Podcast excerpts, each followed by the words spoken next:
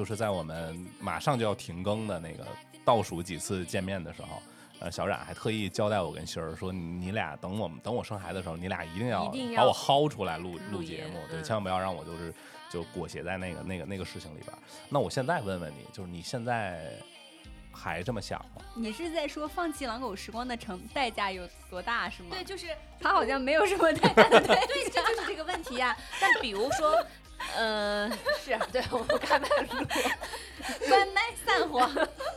对，就是想放弃。你会觉得做狼狗时光这件事情它没有什么回馈吗？我们没有什么声量，我们也做不成文化有限。呃，现阶段至少看起来是，嗯会让你觉得你的时间可以放在更有价值、更有产出的地方吗？然后我回到初心，我想我为什么要做这个？我其实要做这个事情，只是为了自己留下一些内容，逼自己有一些思考。就首先我们要解决嗯有没有的问题嗯嗯，啊，然后再去一点点解决好不好的问题。嗯。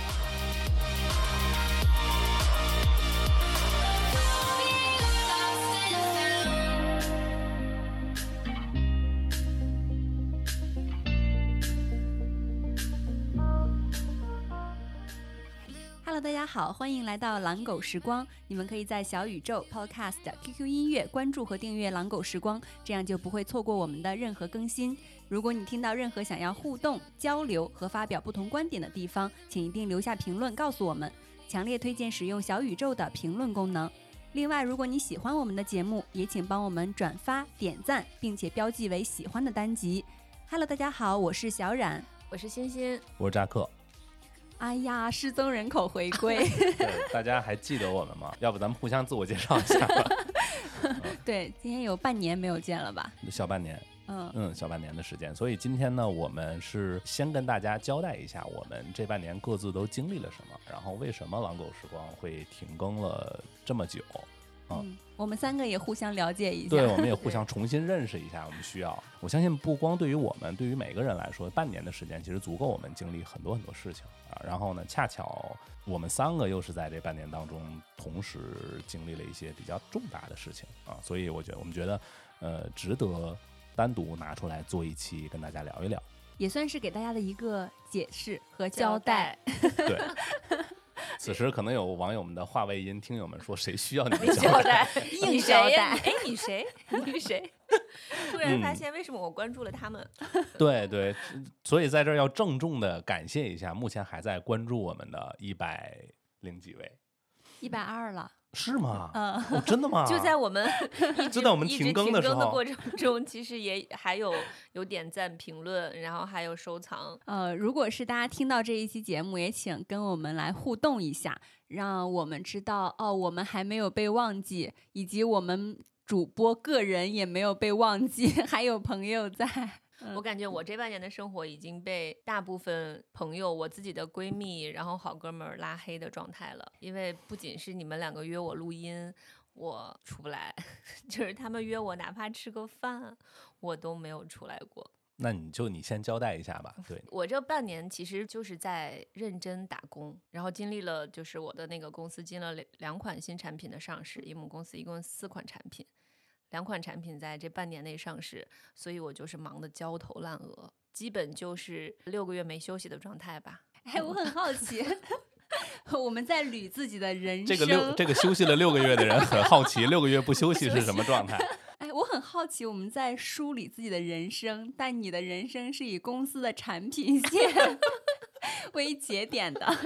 我其实以前的生活也被很多同事觉得我是公司很卷的那个人，不仅是在现在这个公司，但是我感觉我以前卷都没有卷到现在的高度。就是以前基本下班可能是晚饭时间晚一点，比如说可能七点半下班，八点下班，我至少还能跟朋友约个晚饭，约个看电影。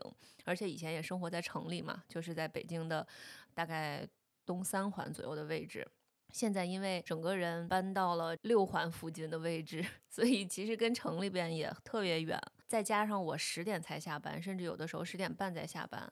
等我赶到城里，朋友们也睡了。嗯，对，所以这个我我我在这儿要插一句，就是去年我们踢球嘛，每年我们都有这个足球比赛，然后在前年的时候，欣儿跟小冉都是我们啦啦队的绝对主力，嗯，场场不落。场场不落。嗯对，今年一场没来。空有一个啦啦队队长的名头，对 我都不好意思在群里说话。为什么叫你太后啊？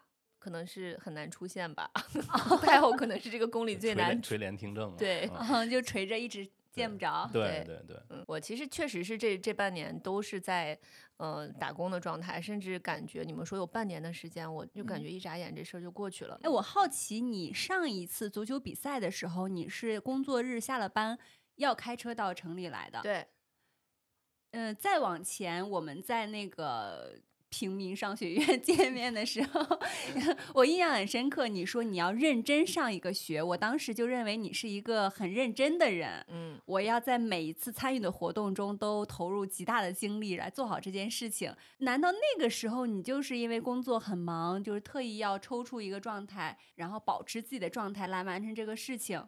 就是这是你人生的常态吗？这个问题我觉得我可以替芯儿回答。嗯谢谢班主任，你先说。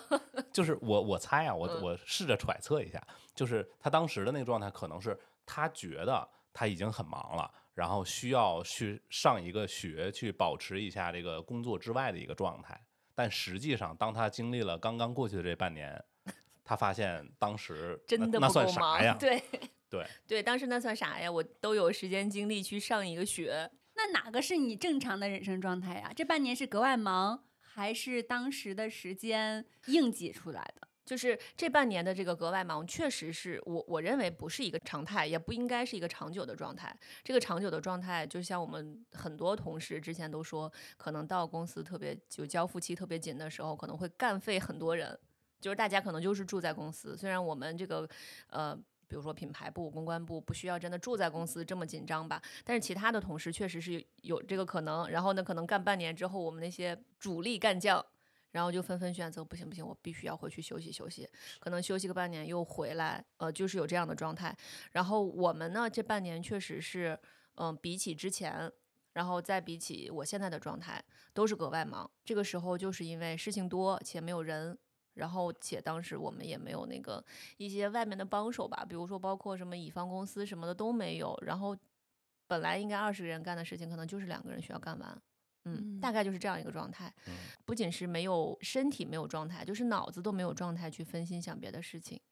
我试着去感受那样，因为我虽然没有同时体验过心儿的这种，他又远在主城区之外生活，然后工作工作又是忙到这个程度，卷到这个程度，但是我分别体验过类似的感觉。嗯如果说我们听友们你在听这期节目，你人在北京，你就知道这个位置对于北京在北京生活的人来说有多太重重要了。嗯，对，就是如果你不在城区里边生活的话，那你约一个朋友，就比如说像上次我在复盘我们呃有一次录节目的时候，我们要分别从丰台、朝阳和顺义顺义去赶去海淀录音这件事情，就是我们三个真的是真爱才能够做到这一点。真的，我之前有朋友从外地过来说：“哎，我来北京了，我们见面吧，好久没见了。”嗯，我们见面说你去哪儿？我他说他说我我在海淀，你过来找我。那对不起，这次我们不见了。他没有好到那个程度。对对对，没有好到那个单单单独需要去跑一趟的那个程度。对，所以如果你下班很晚，然后工作很卷的话，那你又是处在一个与世隔绝的状态，其实真的还蛮辛苦的。就是隔绝下去吧。我当时就感觉我自己在山洞里修炼，嗯，那你现在出有这个关了 是吧？对 我感觉打关觉对，就是感觉打关升级好像完成完成了一层，然后可以从这个山洞里出来了，嗯，可以重见天日了。现在就是这个感觉。嗯你这么说还挺形象的，而且你确实得到了一些结果。呃对，是是因为是有一些结果，所以就会感觉这半年来的闭关，嗯，还算是有一些成效。嗯，老板听到之后欣慰的说：“嗯，好好干，来年再给你娶个新嫂子。我刚才嗯听心儿的这个描述，我有一种状态，就是我在试图理解外面的人在干什么。外面的人，你也不 你也不在外面是吗？我们是在两个山洞里，对半年。以及你们确定不确认一下？就敲敲自己的墙壁，是不是对方能听到？啊 可能是隔壁山洞。对，哦，这样，我在试图理解一个职场人现在要做到什么程度算一个社会平均水平，以及我的精力体力是不是能够跟得上？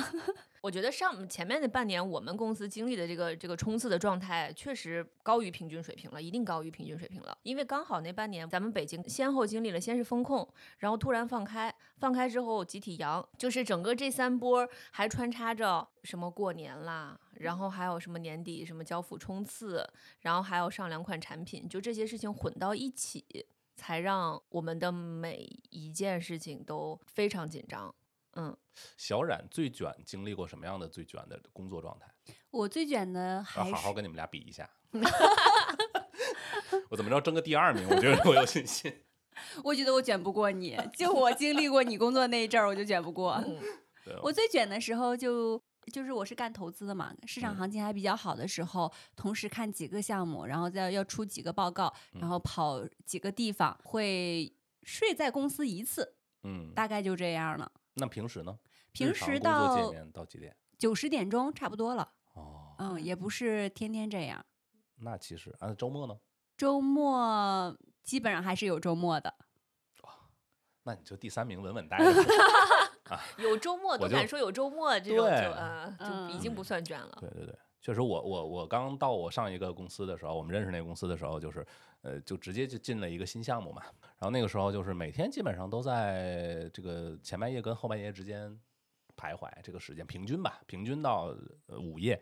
然后有一次我记得就跟仅剩的几个同事三四个人，我们在那儿，然后大家都准备收尾的时候，可能刚过十二点那个时间，然后其中有一个刚来的一个小孩儿就问这个一个姐姐，就说是怎么一直都这个节奏吗？因为我是有预期的，我对互联网行业这种卷我是有有有足够的预期的，所以嗯我一点都不意外。但是那个那个姐姐就回答那个小孩儿就说：“哎，不会的，不会的，我们就是现在跑项目，所以才会这样啊。”但对我来说，一个是对当时的节奏我是蛮适应的，但是后来自己身体不行了，那是始料未及的。嗯，啊，但是当时我还是状态还是很饱满的啊。我觉得这这算啥呀？那马斯克天天就睡自己公司，这我都对标的那种人，你知道吗？你现在想想自己也是有大病。所以我才说为什么说这个状态不能长久，他半年他的的确是个极限了。就是无论是我们上下左右，上下我是说的，无论是老板还是其他的员工，还有左右就是隔壁组的同事、隔壁部门的同事，他们有那种先后经历过这个阶段的，都会说半年，嗯、差不多了，不能持续这样。如果真持续这样的话，这个弦儿就崩断了。那崩断了的话，下回他就不会是同样一拨人，得换一拨人。对，嗯这波人就没了。对这波人可能就崩断，在家得打没了。得躺着了。对对，就如果现在嗯有听友处在这样的状态下，请你心中有个弦儿，你千嗯万不要天真的以为，哪怕你今年二十岁，就你也不要天真的以为你可以一直持续这个状态一年两年。崩过的前辈告诉你，崩是如此的简单。嗯，刚才欣欣在说，他从顺义来到城里，大家都睡了。我还想说，你要换一波年轻的女朋朋友友可能就好了，对。是因为你身边的朋友年纪越来越大。嗯，他们他们就是因为他们睡太早了，可能比如说十二点一点他们就要睡了。可是问题是，如果我十二点，十二点一点还就就睡了，那那我十点才下班呀，我十点下班，然后我跑过来跟他们吃个饭，怎么着，我得得一个小时才能到。到，然后对，然后我们吃个饭，如果我就为他跟他们待个一个小时，那我为啥来？对对，那我至少不得待待个两三点的，对吧？那怎么着也一两点了，嗯哦，对，因此外面的世界还是很恐怖。实不相瞒，我有的时候八点半就睡了。对你八点半八点半我都没有下班连那公连公司的工作餐都还没没开始发呢，是吗？好，那接下来小冉解释一下为什么你八点半就能睡这个事情。结合刚才说的这个，有一个典型的场景，就一般八点半的时候，我们家就熄灯了。宿管老师就开始，真的有个宿管老师，那天我们三个不是晚上要去吃饭，八点多我出去，咱们约约着在我们家附近吃饭嘛。我妈说都半夜了，你出去干嘛？我说他们下班还没到家呢。这事儿要让心儿听到，就是横竖得掰扯掰扯这个事儿我这半年感觉主线任务很明确，就是生了孩子，养了孩子，没干其他别的。没打副本儿，还有下副本儿吗？想来着，然后心有余力不足。就是我们其实最后一次录节目应该是八月底，我们约在八月底，然后那一天刚好有一个事情我没有出现，然后那天没有录。哦，对对对那天我们请了一个我们的好朋友做嘉宾，本来嗯是要那天录的，对，嗯对结果那天呢心儿有事儿来不了，然后那个好朋友呢嘉宾也也有个也出了点状况，嗯嗯之内之后我们就没有再录。然后整个一个九月份，是因为我的原因，我现在忙工作出不来。然后就是到十月初，现在就是生娃了。嗯，嗯，心儿出不来，但是有人能出来，对，嗯，这么说，我感觉像占了心儿的便宜。我要是有闺女有你这么大，我现在谢天谢地，我给你磕一个我。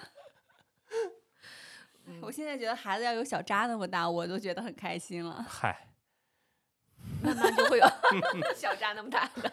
我都觉得没法说，因为这个事情在别人看来就是一个一句话带过的事情。啊，确实是，但他的你亲自做这件事情，又觉得很复杂，对是按天过的。但这个项目吧，你拿出来，它也没有交付成一个完整的产品。没有交付吗？挺有交付的呀，他出来就已经就是一个不是不是出来出来是相当于是立项，呃，立项了。嗯，哎，它其实分为两个阶段，嗯呃，怀孕是一个阶段，然后你从生产到这个孩，就是生产孩子出来到养育这个孩子是另外一件事儿。嗯我觉得完全不一样。你嗯想，我们八月底还在录播课，那个时候我挺着肚子就活蹦乱跳的，嗯，啊对，有的时候穿一件黑色的衣服，你我们甚至看不出来，看不出来。那一嗯次我去喝咖啡，然后那个就太热了，我就把外套脱了。那个人说：“哦，你都怀孕这么大肚子，你不能喝这个咖啡。谁说的？”就是卖奶茶的一个人，他热巧克力说咖啡因含量很高。嗯没啊那没关系吧？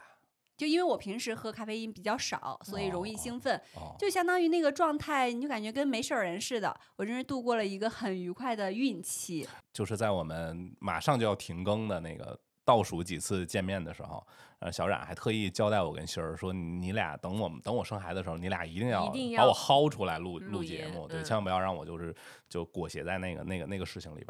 那我现在问问你，就是你现在还这么想吗？我现在先给你们投去一些失望的眼神。我刚才翻看聊天记录，欣儿给我列了一个 OKR 计划表吧，我嗯。不知道这个社会语言怎么说了，但是他给我列的好好的，说我不在的时候，他可以跟扎克录什么什么什么什么，哎呀邀请什么什么什么什么嘉宾，然后嗯。录几期几期几期，一期也没有录一期都没，有完成。以及后来开始录音，还是我 push 大家，现在低下了头。对，我说所以我们 我们这不今天就特意就出来解释这个事情了吗？啊好吧对对对，你你还没回答我这个问题。你刚才问题是什么？就你现在想一想，如果你真的，呃，我们真的按期完成了你当时的那个要求，你还会是心甘情愿的那个状态吗？或者是是啊，是啊。你你或者所以现在他就是带着怨念，我怪我们耗不出，没有按期把它薅出来。我换一个问法，就嗯是你在当了妈妈之后，而且你确实不是那种说甩手掌柜就把孩子直接扔给老人了，嗯、那你深度的经历了从怀孕到生产，然后再到一段时间的养育这个过程，你觉得你这个人变了吗？特修斯之小冉，你还是之前的那个人吗？我觉得有一些想法改变了。比比如如之前我们在聊起生孩子的时候，我更多的说担心被剥夺，嗯，以及我可能没有那么喜欢小孩儿，但现在觉得养孩子挺好的，就觉得有一个孩子很可爱，嗯呃，也觉得自己当妈妈的生活很开心、很幸福。嗯，呃，其实孩子就是屎尿屁这些，真的没有办法变成一个很高级的妈妈，就是妈妈就是这样。就是你嗯每天要把他喂饱了，然后担心他的睡觉，担心他的。我想起来了，我的 人生也可以用这样的呃项目计划来来进行罗列。就是我的项目就是这个孩子，然后我在十月份的时候担心我的生产行为，就这个孩子能不能出来，出来是不是有五个手指头，呃，是不是健康的，呃，以及这个孩子有没有一些我担心他皮肤上，比如说有一些嗯疤痕啊，这些都是嗯很担心的问题。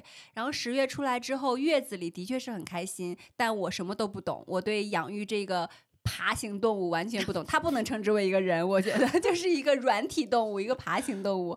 呃，然后二还没进化到爬行呢，我觉啊，得。对，没现在也没有进化到。然后到它二月的时候，在担心他肠胃不舒服，就是叫肠绞痛、肠胀气，嗯，嗯嗯基本上就没有办法。对，是一个生理现象。那个时候基本上每个每个夜晚都是把手放在他肚子上来睡的，因为他的肚子感受到一定的热跟一定的压力会舒服一点。嗯但你大人是睡不好的。嗯三月份就整个三月都在跟他的睡眠做抗争。嗯，就是嗯他晚上睡不了整觉，两三个小时，甚至一个小时就要醒一次。哎，如果这个手机前如果有一岁以内的听友，你听听你的妈妈多不容易。他听一岁前 得懂吗嗯，录下来，到时候给他听。对，然后四月份的时候又担心他的吃饭问题，因为呃我的小孩儿他有点牛奶蛋白过敏，然后就基本上不长体重，就很瘦。嗯嗯嗯嗯，我原来觉得这个孩子说的你开心快乐就好，其实完全没有用。就是你只要吃好饭，我就很开心，嗯就是这种状态，很真实。然后到现在五个月。是一个奇迹月，就他变得能吃能睡，然后也会跟人互动了。嗯，马上这个月结束之后，到他的六月龄，是我还没有开启，我还没有解锁的一个新的地图。但前面这个就是按日子、按月份数着往前生活。就嗯对于我自己来说，它很清晰，就是我每天每个月在干嘛。但对于外界来说，我就是在生孩子。嗯，对，其实外人看来这件事情真的是这样，就是一个是可以一一一笔带过，然后一个是好像没有经历过的人会觉得每每一天都是一样的事情，对嗯、但其实真的不是，每个阶段就是主线任务嘛，主线任务它也是有进度条的，嗯嗯嗯。但这个事情你跟没有孩子的人说，他没有办法理解，这不是一个共同话题。嗯，嗯，然后跟跟我有共同话题的人，其实我也不是很爱理。嗯，嗯，呃不能这么 说，对你一下子得罪我们俩，没有吧？我对呀，你首先我没有孩子，然后跟有共同话题的你们 不是很爱理。嗯，我是我是这个意思，就是我。呃，你回到刚才说的那个问题，我希望你们把我揪出来。我怀了孕生了孩子以后还是这么想，所以我对于纯养育孩子和每天分享孩子要买一些什么东西啊，这些东西不是特别感兴趣。我有嗯一个，比如说清单，我满足了我的基本的生活保障就可以了。我不在意说每天去群里薅羊毛，然后你每天你孩子长了多少斤，或者你发育到什么阶段，我不我不太愿意，不太喜欢跟别的妈妈去讨论这些问题。我觉得它只是一个生活的基本标准，你完成了就好了。嗯我还是很喜欢外面的生活的，或者说我孕前的生活的。依然是半年前那个喜欢漂亮的衣服的那个对美美的那个小冉，是对，嗯我就疯狂怀念我原来的衣服们。嗯但我觉得你现在应该也都能穿穿得了呀。嗯，现在因为哺乳的关系，哦，某些部位穿不了了。但基本上恢复的还可以，我自己嗯还是挺满意的。嗯所以从这个角度上来说，我觉得跟原来没有什么变化，我还是嗯喜欢我原来生活里的那些东西。嗯，嗯，呃，我也喜欢我原来的朋友们和我原来的工作们。在找呃不？呃，对，衣衣服们、朋友们，嗯，我觉得变化的就是在于我会发现我还挺享受现在的状态的，以及我会是一个跟小孩儿玩的很好的人，嗯呃，以及很有耐心的人。嗯我原来会觉得我没有耐心，但是我觉得我现在是一个超级有耐心的人。这个耐心不需要我自己去强迫自己，它就在那里。然后我也很享受整个过程，嗯这是嗯我对自己的一些新发现，以及我觉得我现在真的是更努力了。我从今年春节到现在，就是二零二三年一月份开始到现在吧，也就是三个月的时间，我都读完四十几本书了。虽然那些书有的很薄，就是有的是育儿书很小，嗯但这个量我觉得超越我整个人生读的书也不太为过。真的，我现在很上进。在这个之余，我还被一些朋友去拉去做了一个新的播客。呃，这个播客其实就是在有四个女生一起去读书啊、观影，然后分享一些自己的体会。嗯所以这个事情也迫使我去多读了一些书。嗯哦这算是我养孩子之余额外的收获。我会觉得这件事情挺有意思，好像确实自己时间还挺多的。其实作为一个养育过孩子的父亲，我觉得特别难。就是你生完孩子之后，不被家庭琐碎和孩子的种种事情完全的牵扯进去，这个本身就特别难。就是你依然能保持自己的 ego 在这儿。我觉得一个一个女生，一个母亲来说，尤其是我觉得父亲还好，父亲甩手掌柜太多了，对吧？他有这个先天条件，他他不需要去揣着孩子，然后他也不需要去喂孩子，就尤其在孩子小的时候。但是母亲真的想做到这样，真的很难啊！我我是一个，好像在咱们节目里边，我是那个特别喜欢 Q 听友的那个人。对，各位听友啊，如果你们现在正在怀孕，或者是嗯，刚刚生产，有这样的吗？一一共一百多人，说不定以后有啊，哪 哪个听友就翻到了这一期节目，我真是真是瞎操心啊！反正就是大家那个可以向小冉学习一下。对，但是其实刚才小冉说的时候，我觉得给我有一点就是我会更焦虑，但是另外一个点呢，我好像又更勇敢了。这两个方面是什么呢？就作为一个。大龄单身未婚女生，就是被太多人都都在问，你有没有想过，万一这就是这辈子是不结婚了，还是不生孩子了？你问有没有这个预期？嗯，应该说，我从小跟孩子不是那种玩的特别好的，我不是那种跟孩子特别会亲近的，但是就是小孩还是挺愿意、挺爱找我的，就很多小孩可能很喜欢让我抱着，但是我不会逗他们，一点都不会。所以孩子这个生物，我我先天好像是，我又希望有，但是我又怕有。但是我在生活中就经常会想，如果我有个孩子，我可能会在什么事情上我会这么教他。嗯，如果看到一本书说，哎，如果我有孩子的话，我以后会这样跟他说。偶尔会冒出这种想法来，但是随着我的年龄的增长，以及现在一直是这个状态，我越来越想着，有可能我会面面对一个这辈子我没有不结婚，然后没有孩子，那我可能也可以过下去。但是会不会有遗憾呢？就搞不好我可能到六十岁了也不能生孩子的时候，我会想，哎，我可能这辈子最大的遗憾是没有生养过一个孩子。但是，就作为一个女生来讲，我觉得现在在我们这个年纪，其实很多人都会讲的。那你是不是，既然你怕自己有这个遗憾，你何不就抓紧时间放下自己的所谓的这些什么上进心啊，什么跟我完全没有不相关的什么功名利禄的这些打打工的生活，我也去面试几个人，然后去好好找一个老公，然后生孩子，然后让我有一个完整的生命体验。但是又觉得，似乎我要是刻意做那件事情呢，那万一我后来会不会后悔？我当时为什么一定要刻意做这件事情？如果我不刻意做这件事情，说不定我在其他的，比如说跟朋友的玩耍呀，或者说我在这些职场的打怪晋升上，我也有很好的生命体验呢。所以这个其实是在我现在这个人生阶段，面对小冉这样的状态，会既焦虑，然后看到他呢，又觉得好像增添了一份勇气。然后，但是仔细想一想呢，又觉得我刻意去开一个地图做这件事，然后好像又不敢。我我在听的时候，我尝试着代入了一下他老板的感受。如果我是他老板，我听到这句话的时候，我的表情就是。那你现在这个表情，听众可能是看不到的。嗯，反正就是扎克的表情就是一阵惊喜，一阵失落。过山车，过山车。对，就是确实是在我。就是身边挺多跟我差不多年纪的，因为都三十多岁的年纪的朋友，他们都是现在还单身未婚，男朋友也没有数，也没有有就说这没有数可还 行，对，没有数，没有定数，嗯，男朋友就跟小冉的衣服一样，不是没有数量，是没有定数，就是这个人好像并不是那个结婚的对象，嗯，然后心里就会有这个焦虑，然后这个焦虑既有我要生，或者说我坚决不生，又或者说我可生可不生。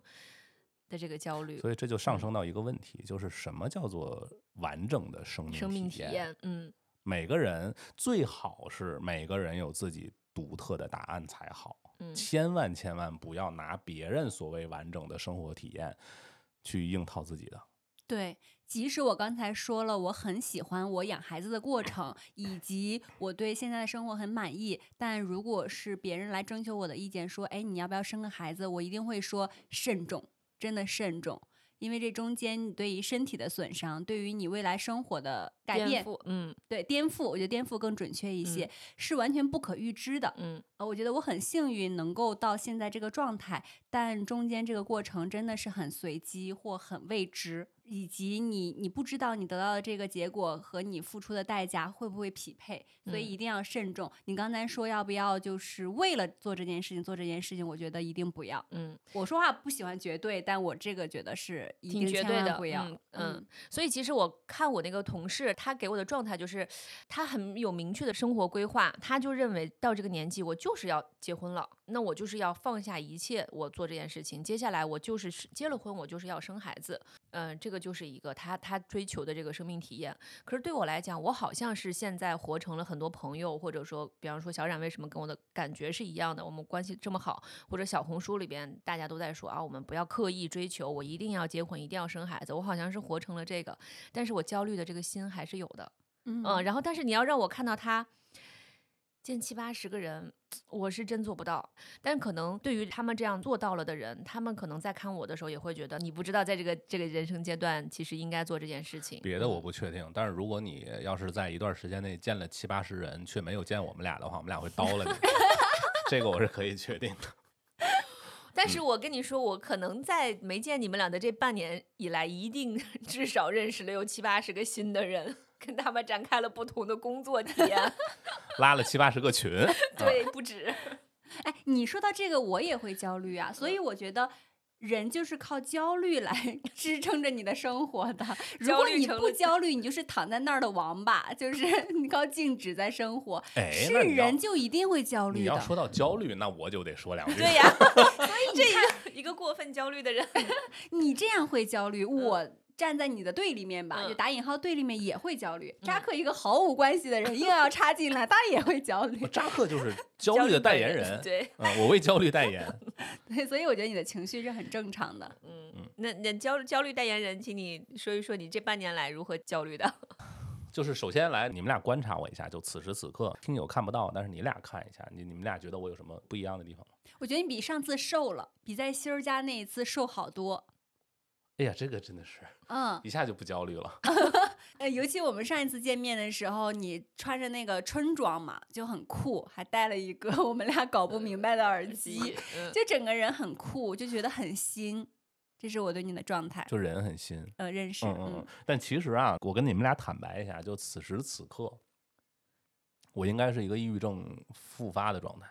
抑郁症复发。对，嗯你又开始吃药了吗？没有，就是因为我想引出我接下来要说的，就是，呃，刚刚过去这半年，我首先经历了一个最重要的事情，就是我把抑抑郁抗抑郁药都给戒断了。大概是在去年年底，就是我们停录播客的那个时间，因为要把戒断的整个的过程拉得很长很长，我戒断整个过程大概持续了至少有两个月，呃，然后就算是比较戒断是比较成功的，但是偶尔它还会复发，呃，复发之复后发是你比如说现在此时此刻，嗯呃，我的状态就是身体忽冷忽热，都基本上都是一些呃体现在肢体上的一些生理上的一些一一些感受了。我现在就是忽冷忽热，然后注意力不太集中，呃，再然后就是嗯，注意力不集中，忘对对记了。对对对，就是这样，就还有包括就会就会断上次说浑身疼，断片儿，对对对，嗯浑身疼这嗯些，嗯。嗯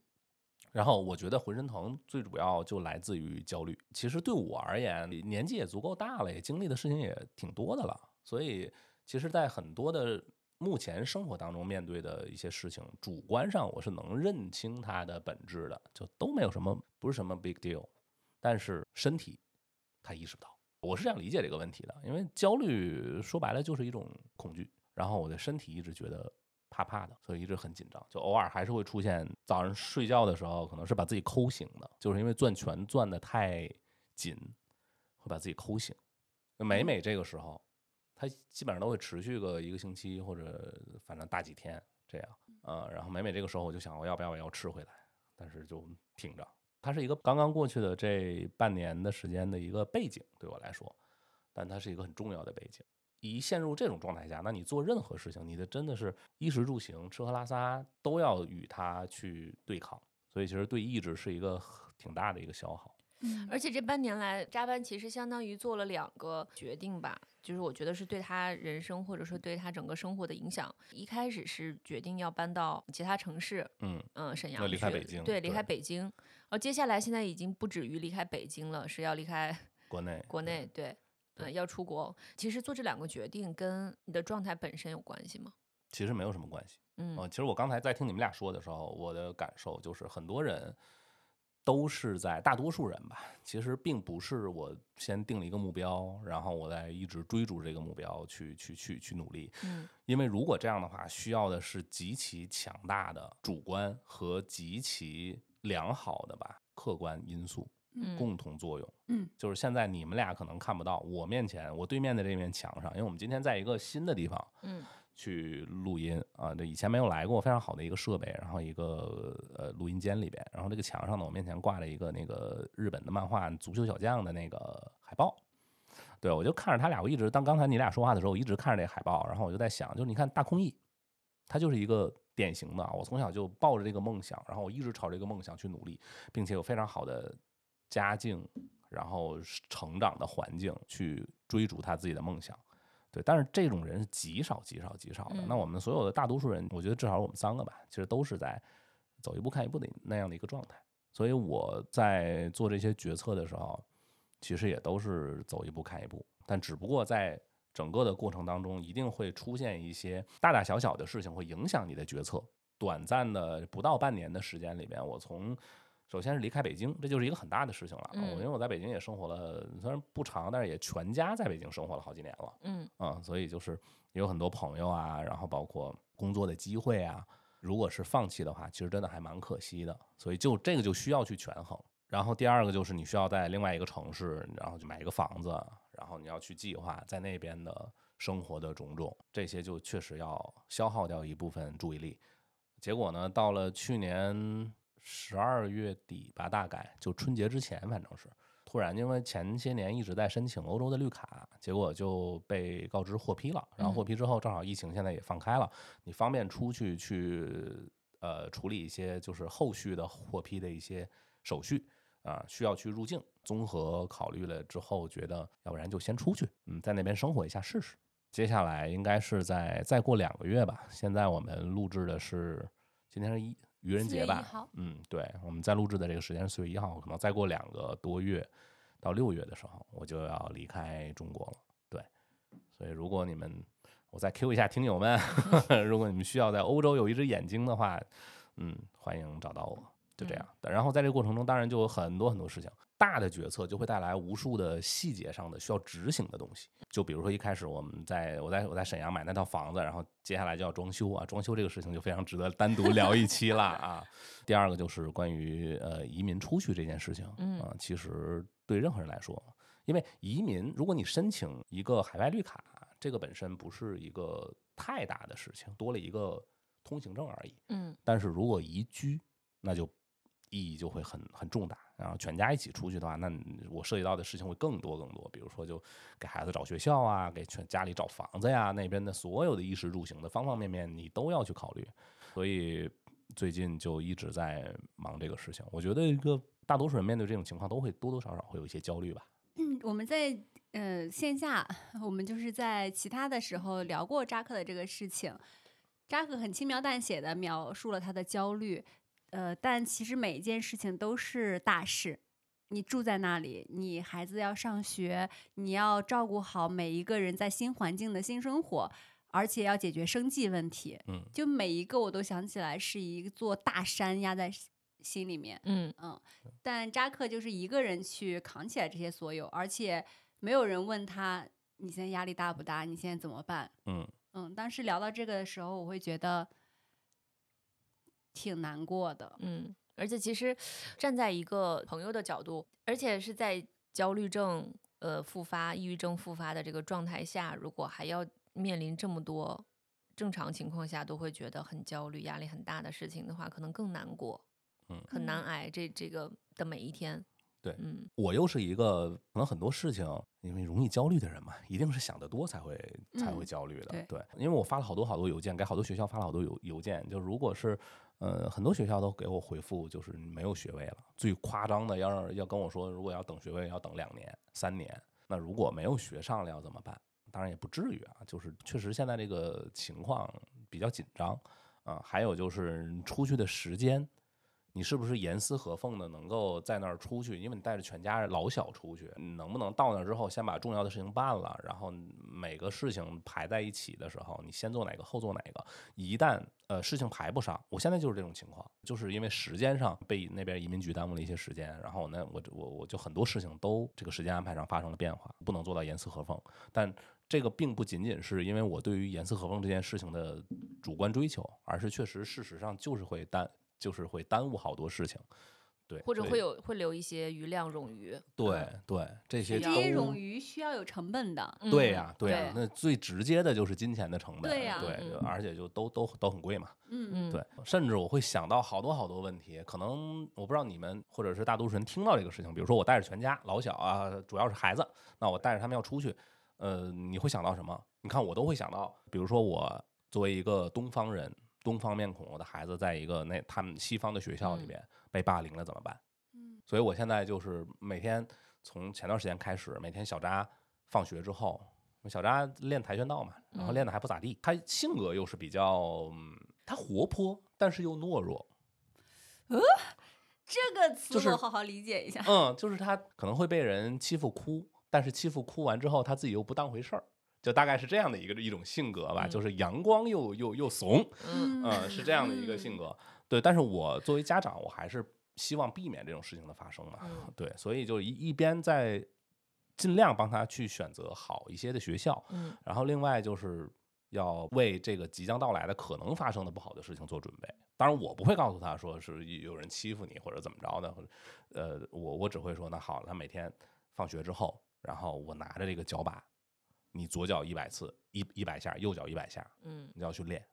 我说万一天下父母心，万一就是有人欺负你的话，他特别逗。我俩经常聊到这种事情的时候，就是我说要是有人欺负你的时候，你怎么办？他说我告老，我找老师。啊，我说对，嗯，没毛病。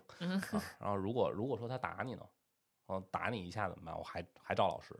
那我说你什么时候还？你就就还手呢？他说我不还手。我说你为什么不还手？不还手，我我我就会去校长办公室。好听话。对对，在他的逻辑里还是这样。但是其实我是随着他年龄的增长，我会渐渐的，嗯，希望他明白，并不是每一个人，当然绝对是好人多的，嗯，但是你保不齐你就会遇上坏人。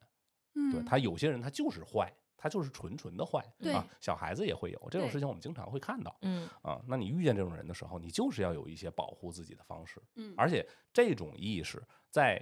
这个年龄建立起来是最最合适的年纪，嗯，最合适的年纪。不然你再大一些的时候，你很难再建立起来。如果你是曾经被欺负过的话，你遇到过校园霸凌这样的事情，那你可能很难再支棱起来。嗯，但是如果在这个时候，因为你哪怕是小孩子之间打打闹闹打起来了也没关系，踢一脚、打一拳没关系的，不严重。但是到了初中的那个年纪，那是真的可能会出出事儿的。嗯，所以万一遇到这种情况的话，我希望他能有。一下，你不需要制服谁，我们也不需要欺负谁，啊，但是一下震慑住对方，让对方知道，哎，这个这块石头不好啃，那我离他远一点，嗯，就行了，嗯，这就是我的目的。但但是你想，就我为这个事情，我就想了这么这么这么多，呃，因为还有一个女儿，那两个孩子又会又会多一份这样的。男孩和女孩的问题还不太还不太一样，所以你要考虑全天下的问题。对。虽然这个时候扎克已经很焦虑了，但是 我也有我的焦虑，我给你传导一下，比一比，你们俩比起来。不过就是你作为父母，真的会预想很多困难。我今天在群里看到有这么一件事儿，有一个家长是个男孩，有一个家长是个女孩，然后在学校里遇到了一个冲突，就是这个女孩呢说这个男孩摸她了，呃，就是类似于性骚扰，但小孩可能不懂那么多，他就是大概小学的年纪，嗯，说摸她了。那女孩家长肯定不干呀，嗯，然后男孩家长就是问这个男孩说你干没干过？男孩咬死说没干过，嗯，在这个学校没有监控，你找老师也不管用，没有第三方，就这个事情你处于一个无解的状态，嗯，女孩吧，你作为女孩的家长，觉得我的孩子肯定吃亏了，以及在遇到未来这种事件的时候，你会很恐惧，嗯，我的女儿面临着很大的外部威胁。对于男孩，你就觉得这个男孩也可能是被冤枉的。对，如果他是被冤枉的，这个时候让他受这个委屈也不公平，也会对这个孩子产生很长远的负面影响。对我不能强迫他承认，嗯，但我也没有办法去解决这个女孩的问题。就是这样的事情，尤其是我刚才想到的是说，假如我现在去到了国外，在于跟不同文化背景、不同语言、不同的制度之下的这个人再去沟通的时候，这其中都很微妙。嗯，我要不要让学校介入进来？我要不要报警？我要怎么样处理跟孩子的关系，或者是告诉孩子这件事情在成人世界里意味着什么？就每一道题都很难。就但这些事情可能没有发生，但可能会在我们家长的脑子里预演过很多很多遍。嗯，但就是没有办法。作为旁观者，我都不知道这道题该怎么解。然后我其实想的更多的就是，无论是这个男孩儿，你你是个男孩儿还是一个女孩儿的家长，无论这个问题有多难解，但是我只能站在我的孩子的角度去思考这个问题。对，那我站在我孩子的角度的基础是什么呢？就是我跟我孩子之间，在从他出生到这一刻，我们建立了足够深厚的信信任任基础嗯和依恋关系。只有这样的话，这个孩子说出来的话，他站在他的角度，他会跟家长说实话，他哪怕不告诉老师真正的情况，他也会告诉我。嗯当我们俩有这样的基础的时候，那我一定会选择无条件的相信他说的任何话。嗯否则的话，如果这个依恋和信任没有建立起来的话，那这个事情就就是无解。这样的事儿，你说起来遇到事情是一个解决方案，但其实就是我们每天的生活。对，就是当他你还没有遇到，你看到别人的时候，你会预预想，如果他是我的孩子遇到的，嗯嗯，我该怎么办？现在小红书上特别流行一个 什么心机训练题，就是可能有一个姑娘会发出来，比方说小 A 是你男朋友的一个什么绿茶同学，在你个什么场景下 A 这么说，全部都是预演的哦，然后你会怎么办？就是给你设置一个场景，然后大家在下面答题，然后这个场景肯定是很欢乐的嘛。但是我在想，如果说把家长心中的这个每一道题都翻到小红书上，下面评论区是不是会有那么多欢乐的，然后并且好像似乎这个调侃最后能达到这个三方共赢、妥善的解决方案呢？可能很难。我觉得没有共赢，嗯，只有我想我赢。对我站在我们家孩子立场上让他赢。嗯对哎，就是刚才说到我们现在每个人的生活嘛，嗯，很很直观的，就是扎克为了让小扎学好跆拳道，已经付出了好几年的时间。我在我在前两年的时候，就是经常会把小扎练跆拳道的视频发到我们群里边，就是给欣儿跟小冉还有另外几个朋友去看，啊我就真的 会被小女孩揍哭。对不起，小扎。对你说我能不焦虑吗？我真的是他们那个。那个班上，那个跆拳道的班上有一个另外一个小男孩儿，哇，就人家那个动作，就是我仿佛觉得那个才是我儿子吧。就是我，因为我觉得我还是一个蛮有运动天赋的人，我就觉得我做很多事情的就是协调啊，或者是怎样身肢体协调，还还都蛮不错的啊。然后就每次每每盯着小扎的那个样子，就是他那种又不情不愿，然后也 真的是委屈巴巴的。委屈巴巴。对，嗯，我在想这个这个这个，就一些优点遗传过去就那么难吗？但小扎很有艺术的天分呀，他在画画上其实是，嗯，对，扎克有这个天分吗？扎克没有。然后你看，所以这孩子的选择很随机。对，我在生孩子之前，我非常希望生个男孩儿，因为男孩儿像妈妈，我可以生一个小我。嗯但是妥妥完全的生了一个小他，我 啊，我就不不，还还还还变呢，还变呢。啊，是啊，吗？可能越变越越小他。对 但是我从小到大，我我爸的朋友说我跟我爸太像了，我妈的朋友说我跟我妈就是一个模子刻出来的，然后他俩就觉得他们俩身上的所有缺点都遗传给了我。你出生的时候也没充钱吧？多大的误会。对，就是我们三个人在这段时间分别去干了别的事情，然后丢下了我们此时此刻的这个播客。嗯，那我们在这个选择上，我们各自有有价值判断一个标准吗？是为什么会丢开这个？你是在说放弃狼狗时光的成代价有多大是吗？对，，就是他好像没有什么代价的代价。对，这就是这个问题呀、但比如说，呃，是啊，对我们开麦录，关麦散伙。对，就这段好是想放进去。就是我刚才想想想说的，嗯。对我们刚才三个人分别聊了我们这半年去干什么了嘛，但是，嗯、我其实一直在想，嗯、包括上一次见小冉的时候，小因为我相当于没有履行跟小冉的约定，我没有在她当妈妈 之后的一一个月，然后把她从家里蹬出来，我没有做到这个，但是我却偏要让小冉把我从我的工作里边蹬出来，对对，然后我哎哎，等会儿我要插播一下欣欣的变态要求啊！我当时说你把设备给我吧，我感觉你用不到。然后，然后欣欣说，嗯，你要不先拿着，然后你要。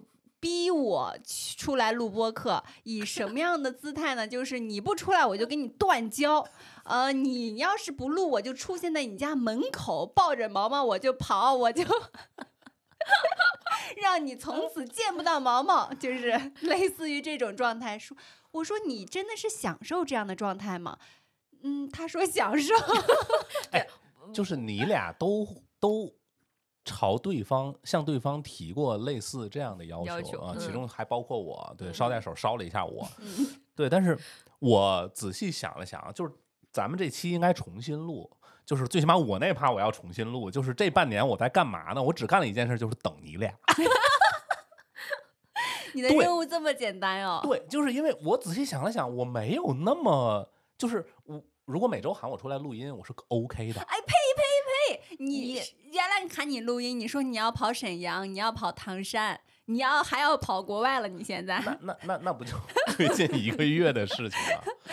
哎，我想问，是我们在录播客之前就很忙，还是我们录了播客之后发现自己哦，我有这么多要忙的事情，这个事情不太重要，往后放一放。对，其实仔细想一想啊，就是呃，耽误我们从这个我们耽误的录录录节目这一件事情开始，想一想到底是什么事情？是真的是你生孩子，你工作，然后我我我的各种杂七杂八的杂 对杂七杂八的事情，嗯，其实还蛮复杂的，这背后的嗯，就是我们的其实每一个阶段可能确实是有自己的那个价值排序的。包括我其实，在经历这个这段时间之前，可能像刚才扎克说的，我每次球队踢球，我都是会出现在现场，哪怕它不是球赛，它只是日常，然后周四大家一起聚一聚，我都要出现在现对场。对，嗯，但你说我现在觉得嗯这帮朋友不重要了吗？不是觉得他们不重要了，所以爱会消失的，对吗？对，可能是。有了更重要的人。对，也有可还有一种原因，是因为这些人，我感觉他反正也不会走。但如果我说我现在此时此刻的一些状态，我作为足球队，长，我真的好 想振臂一呼，哥们儿们走！对，就是我想起来的是，刚才你说你朋友的男朋友都没数，你就是说哦，我这些男朋友可以先放在这儿，我再 去认识我下一波的男朋朋友，就是因为他们可能就是好关系就是好，他就放在那了。就算我半年不见，可能也没问题。可能这半年呢，我就去所谓追求我其他的一些发展去了。但是当时的选择，就每一天、每一周的选择，一次一次拖，拖了这么六个月以来，每一次选择都会是这个价值排序。可是问题就是，等我真的过了这半年以来，我再见到你们，咱们那次吃饭的时候，我们的确就是会有陌生感。我们并不会说像我想象中没关系，我一个月不见他们也没关系，两个月不见他们也没关系。可是当我们每以前每一周都会见面，然后我们半年都没有见面，再坐到那里，我们问对方的一些特别基础的问题，发现哦，我的这么一个很平常的变化，竟然我没有同步你的时候，嗯我心里是会觉得不行。作为好朋友，其实还得喝酒呃 对对还是要常见面。其实这是上次我见你们之后，心里得出的一个就偷偷在心里复盘了一下，复盘了一下，嗯得出一个结论。然后我在想，那半年是真的完全没有时间出来吗？肯定也不是完全没有时间。但是之前为什么每一次到，比如说到周末什么，我就想着啊，算了，就是因为可能录节目还是需要有个准备。这个准备呢，我们可大可小。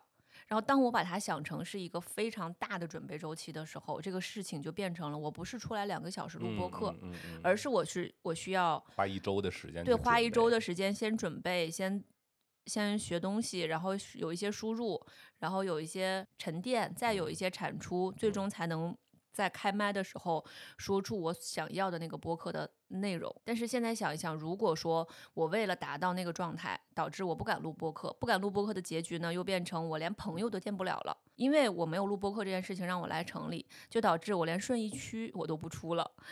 这个代价可能有点太大了，你连后沙峪都没出，对，都没出出过。你难道是觉得出了后沙峪就会见到我们吗？就我上一周，就是上一次跟你们吃完饭然后，我的心路历程就是觉得，可能我不能把一些事情想得太复杂。如果一旦想得太复杂，或者我追求那个，比方说我们播客每一期的质量，我就一定要是，比方说文化有限的版的的的那个目标。对那我需要准备的可能就是很多，但是现在我能力我就是达不到，然后我就因为我达不到，我就前前期工作我就不做了，甚至我不敢开麦，甚至我不敢见面。嗯这样的话会导致错过很多。那我有一个强行不忘初心，让对自己哎，那我有一个很不好听的问题，嗯，就是你会觉得做狼狗时光这件事情它没有什么回馈吗？我们没有什么声量，我们也做不成文化有限。呃，现阶段至少看起来是，嗯会让你觉得你的时间可以放在更有价值、更有产出的地方吗？可是现在我首先其实也没有找到一个更有价值、更有产出的事情，因为那些所谓的价值和产出的那些东西，它可能是在我人生的其中一条支线上，比方说我在我工作这个事情上，可是在我的兴趣爱好上，我就是希望在我的兴趣爱好上有一个产出，哪怕它就是一些没有人听。我至少把这个声音留在了这个电波里。其实我为什么之前听说你录播客的时候，我觉得很兴奋，因为首先我非常喜欢听播客，喜欢听这个有声的这种读物什么的，并且我本来本科学这个的嘛，啊，学播音主持的，所以其实是非常喜欢开麦录东西的。所以如果说我能在一段时间发展我的兴趣爱好，我都觉得它是有产出的。所以我很喜欢这个状态，而且刚好我还跟喜欢的朋友在一起，他并不是说需要收获像文化有限那么多听众，我才觉得他是有产出的。哎，嗯这个就是你们俩听播客听的比我多，嗯 啊但是我听播客的时候，我其实大多数都是会听那种比较轻松的闲聊类型的。一开始心儿跟我说我们计划想一起录这个播客的时候，其实他就比较高屋建瓴，就可能就比较对标的，就是那种我真的要好好的做功课，然后好好的输入，然后整理，然后再输出整个的这样的一个过程。但其实，呃，我这样也没有问题，但是可能这样的话，对我的生活节奏就会形成一些压力，所以我一直都不排斥，或者说是比较倾向于呃轻松的对话和聊天。当然，人家其他博客也都是在轻松对话和聊天，但是确实人家背后的准备你是看不到的啊，那人家一定是做了好多好多工作的。但像我们今天其实这一期最起码我们几乎就算没有做工做工作，对，嗯几乎就是零准备。但你说，呃，如果大家听到了之后，你你觉得好与不好，呃，反正就是不好的话，你觉得不好，你可能就不会关注我们嘛，对吧？可能听听听几听一会儿就走了。但是一定会有一些人去喜欢我们，这些留下来喜欢我们的人，那就是我们做这件事情的意义嘛。对，所以这半年的闭麦或者这半年没有见面，还有包括上一次见面，确实是让我想了还挺多的。尤其是在我到底值不值得这么忙，我也 想了挺多的，但是我好像比较悲观。呃，因为我现在在做另外一档播客嘛，嗯它其实是因为别人拉着我去做，然后我们又没在做，所以这个就好像我又开了一个新的选择一样。呃，我在发我们第一期节目的时候，下面就有一个 我们的订阅者，就是因为他跟我是很好的朋友，就问嗯。说：“原来他还在吗？”我当时就觉得这个问题就是你都在不质疑我的人品，好心酸，好心酸，就是嗯。感觉你上一段关系结束了吗？你你跟他俩说，问他俩去，问另外两位，我是被动的，对，但这个问题在我看来就嗯。是我们上一段关系结束了吗？在我看来是这样的。嗯我在嗯新一期的播客里头有一期聊到，我们在录播客的时候很紧张，就是担心做不好，大家的关系会不好。我的恐惧是，如果我这个节目做不好，然后我原来的伙伴就会就这件事情，大家觉得不值得，就不去做了。如果没有这件事情来牵绊我们三个的话，可能嗯我们也就像一个一个的群一样，慢慢就放在那里了。嗯，我们也就只能是顺义丰台和朝阳了。对，对慢慢慢慢的就不再联系了。嗯这个更多像我原来的很多关系结束的时候的样子。对，其实这个是我比较，我接下来比较值得去担心一下的事情嘛。因为我我可能要远在，那就不是千里之外，是万里之外。嗯，然后我们就要面临时差，然后去隔空去录节目。但是就在这里，请就拜托你俩，请把我薅出来，就是 当然有没在我们有感觉薅出来群里拜托有用吗？感觉我们担子很重。嗯，但其实线上录制会比线下要成本低很多的。那真的是，嗯那真的是，嗯对，每每一次跑过来，就哪怕前面我们什么都不准备，但每一次跑过来真的是真的是要扒牺牲一层皮。对，要牺牲一个孩子的健康。我跟你说，我现在出来真的是有很大的不自由，我的时间就是被零散切割，就是以这个孩子吃奶的间隔为我的断放风的时间，放风的时间真的是，现在他慢慢的由不接受奶瓶开始艰难的吃奶瓶，嗯，我好歹嗯看到了一丝丝希望，但每次回去的话，也还是觉得很麻烦这个事情。我是一个有理智的母亲，我不会觉得我是不是耽误了孩子的健康，因为他不能一辈子吃奶瓶，嗯嗯嗯而且我确实未来有很多的事情和工作的这个需求，让他必须得吃奶瓶，而且吃嗯奶瓶对他来说也不是一件坏事情。嗯对对对，嗯，但你会觉得这件事情很麻烦，在于有很多的人要支持你来完成这件事情，嗯然后支持你的这个人吧，人多了矛盾就多了，嗯，你就要搞很多的人际协关系、协调工作，对，哎呀，我现在在我们家就是有这样的一个意识，孩子他是一个资管项目，他是一个标的，我们所有的人都是投资人，然后你需要为你这个标的去付出一些。去投入吧，当然我们是最大的这个投入者，呃，但你需要共同运营好这个项目的话，你需要维持好跟其他人的关系。总体来说嗯很复杂，所以我出来的时候也会很纠结，我究竟在六点到八点牺牲孩子吃饭的时间，跑到这里来见我的朋友，来录这个没有什么声量或者是没有什么带流引号量的，嗯，价值的节目，嗯到底值不值得？嗯，我现在是很心甘情愿、很快乐的做这件事情，但如果外界的动力少的话，我会在犹豫说，我要不要去强力的 push 这件事情？我要牺牲多大的代价去做好这件事情？嗯嗯，其实你每一次在做的时候，都会要做一些权衡，要做一些计算。这个是在我生孩子之前完全没有的。对，嗯，嗯，原来你只是觉得开心，呃，距离的长短我算好时间就可以了，我排说走好我就走，对说走就走，我嗯排好我的时间表就可以了。但现在其实嗯成本会高很多。对嗯就是生嗯活当中，你的生活当中如果有了一个事情发生了变化，牵一发动全身，然后你嗯可能就导致你其他的事情的启动成本变得极高。嗯啊哎，我要跟你们说一件事情，就前两天有一个朋友邀请我去七五幺看一个秀，嗯我觉得这种事情可太难得了，就是我已经脱离社会的人去参加一个打引号时尚活动，我立马就答应了。嗯我不考虑丰台离九仙桥有多远，就以及来来回路上有多堵，那丰台跟九仙桥一定要联合给你上一课。给我上了一课，确实。我我立马就答应了。我答应完之后，我才去搜了一下这个牌子是什么。嗯，它其实就是一个做中式婚礼服饰的一个品牌。嗯没有什么名气，甚至不是我喜欢的风格。但我当时已经答应了，我觉得我不能爽约，我就硬着头皮要去。嗯去了之后发现，确实如我所预期的，很失望。它没有什么意思，我花费了呃往返三个小时，活动半个小时，呃，完成了这件事情，我就会觉得我当时这个决定太冲动了。我自己的时间要真的重视起来了，原来都是很正常的一件事情，现在都变成一个一个需要计算的数学题。对，你看这个事情对于我来说，你看嗯你你会偏向于计算，嗯，而我我的解决方案可能就会偏向于，哎，我要不要换一个环境，什么意思？你要对不对？就是就我我是说，比如说，嗯，你像在北京这样的城市，它的一切的成本，尤其是时间成本，真的是嗯我、嗯太高了。对太高了，我真的很难很难去承受，所以我才考虑去离开北京。那，无论是说在国内，还是在另外一个城市，还是在国外，我会比较倾向于从根源上去解决问题。嗯所以其实对我来讲，用现在的思考方式，就是说我先定立说这几个事情就是我这个人生阶段我就是想做的。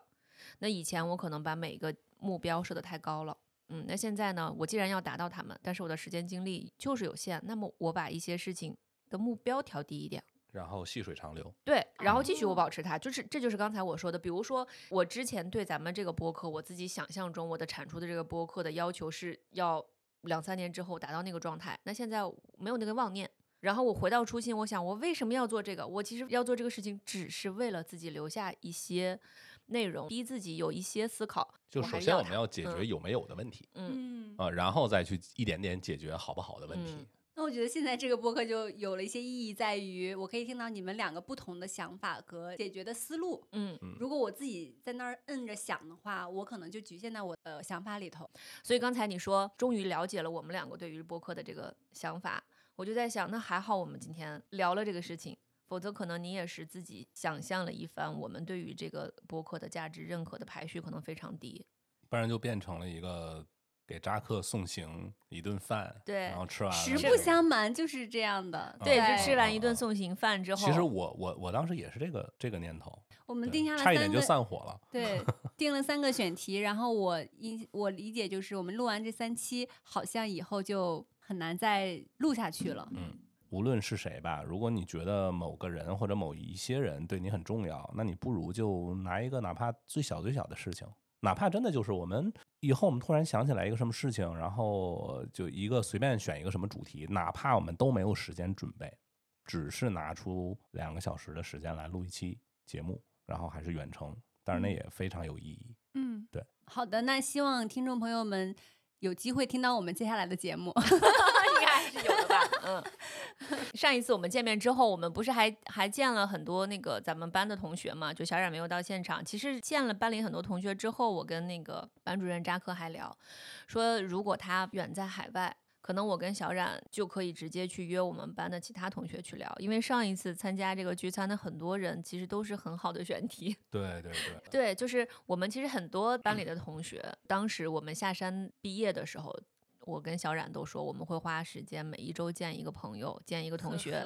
对，现在不是也没有做到吗？那好，那不如我们就这样，我们把这两件事情合二为一 邀请他们线上录播课。扎克，你这个笑声也不是很有信心的样子。对，扎克可能现在也不是因为你你们如果说这个里边就是没有喊我远程的话，我觉得就嗯，我就对不太有信心。喊你远程就比较有信心。喊我远程的话，我觉得能督促督促你们吧。好的，那我们今天的节目就在一起。一 一些不信任的笑声中 不，信任的笑声中，一些尴尬之中结束了。嗯嗯嗯 好，这就好像那个很多人老说啊，这成天大病小灾的，然后但是他活了很久，呃，嗯长命百岁了。